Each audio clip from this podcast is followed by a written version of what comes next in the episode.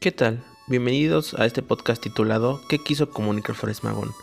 en el cual descubriremos su importancia en la literatura mexicana de comienzos del siglo XX. Antes que nada, debemos conocer quién fue Ricardo Flores Magón.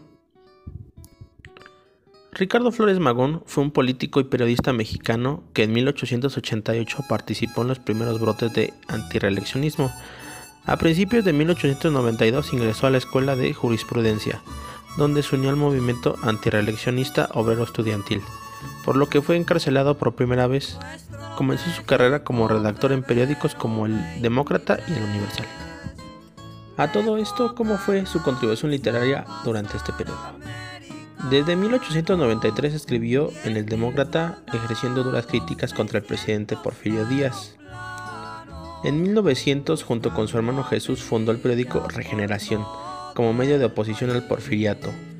Hubo que exiliarse en 1904 en Estados Unidos, radicándose en la ciudad de San Luis, Missouri, donde fundó en 1906 con su hermano Enrique el Partido Liberal Mexicano, que tendría una gran aceptación entre obreros y campesinos y que en su manifiesto de fundación no solo criticaba la dictadura del gobierno, sino que exigía la jornada laboral de 8 horas, el descanso dominical obligatorio y el reparto de tierras.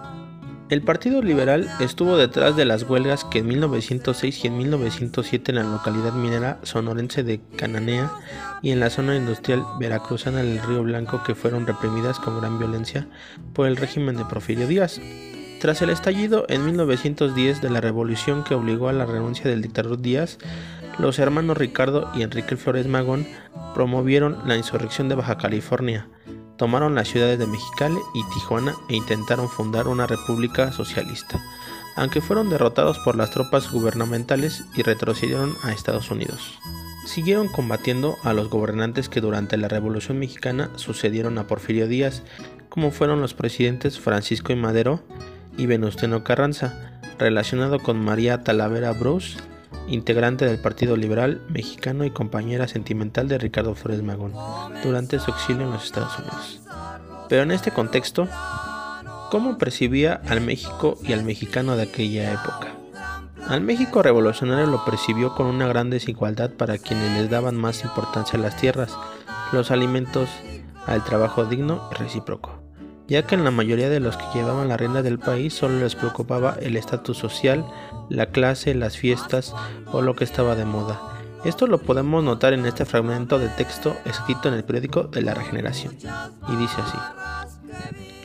Comprendo que estoy al pie de la residencia del bandido que hizo que el campo del pobre solo se reprodujeron cardos, y mostrando mi puño a la bella estructura del palacio, pienso, tú, próxima cosecha, burgués bribón, Tendrás que levantarla con tus propias manos, porque sábelo, los esclavos están despertando. Y sigo mi marcha pensando, pensando, soñando, soñando. Pienso en la heroica resolución de esos desheredados que tienen el valor de ponerse en sus manos reivindicadoras las tierras que según la ley pertenecen a los ricos y según la justicia y la razón pertenecen a todos los seres humanos. Sueño en la alegría de los hogares humildes, después de la expropiación los hombres y las mujeres sintiéndose realmente humanos, los niños jugueteando, riendo, gozando, llenos sus estomaguitos de alimento sano y bastante. La rebeldía nos dará la mejor de las cosechas, pan, tierra y libertad para todos.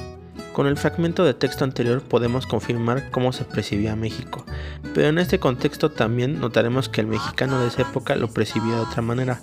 Lo veía como una persona que se merecía tener más cosas, oportunidades para tener un poco de alegría o recompensa de trabajo tan duro que realizaban todos los días, pero a su vez cuestionaba si esa era la manera de la lucha, era la correcta o si tenía una justificación legítima.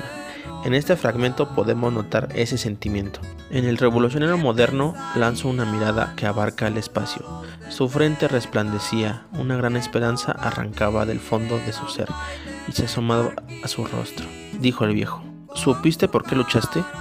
Sí, un malvado tenía dominado el país. Los pobres sufrimos la tiranía del gobierno y la tiranía de los hombres de dinero. Nuestros mejores hijos eran encerrados en el cuartel las familias desamparadas se prostituían o pedían limosna para poder vivir. Nadie podía ver de frente al más bajo polizonte. La menor queja era considerada como acto de rebeldía. Un día un buen señor nos dijo a los pobres, conciudadanos, para acabar con el presente estado de cosas es necesario que haya su cambio de gobierno. Los hombres que están en el poder son ladrones, asesinos y opresores. Quitémosle del poder, elíjanme presidente y todo cambiará.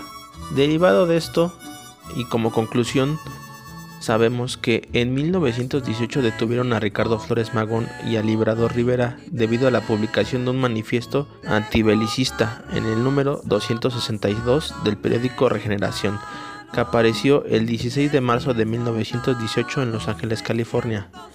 El texto estaba dirigido a los miembros de la Junta Organizadora del Partido Liberal Mexicano, a los miembros del partido, a los anarquistas de todo el mundo y a los trabajadores en general. Paradójicamente, este sería el último número que publicaría Regeneración. El manifiesto planteaba la muerte de la vieja sociedad burguesa que agonizaba para dar paso a una nueva era histórica. Discutía acerca de la conciencia de los trabajadores y desprotegidos, sobre las condiciones de explotación en las que se encontraban las flamas del descontento, se avivaban al soplo de la tiranía, el momento de la insurrección de todos los pueblos contra las condiciones existentes.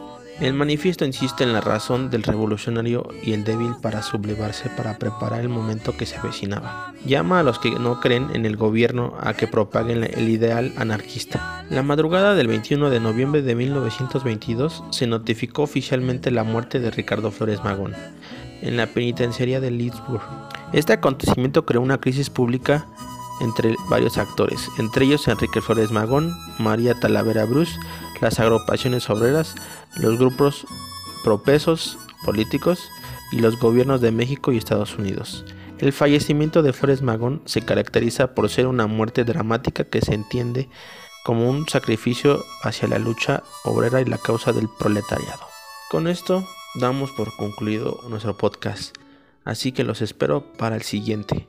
Saludos y cuídense.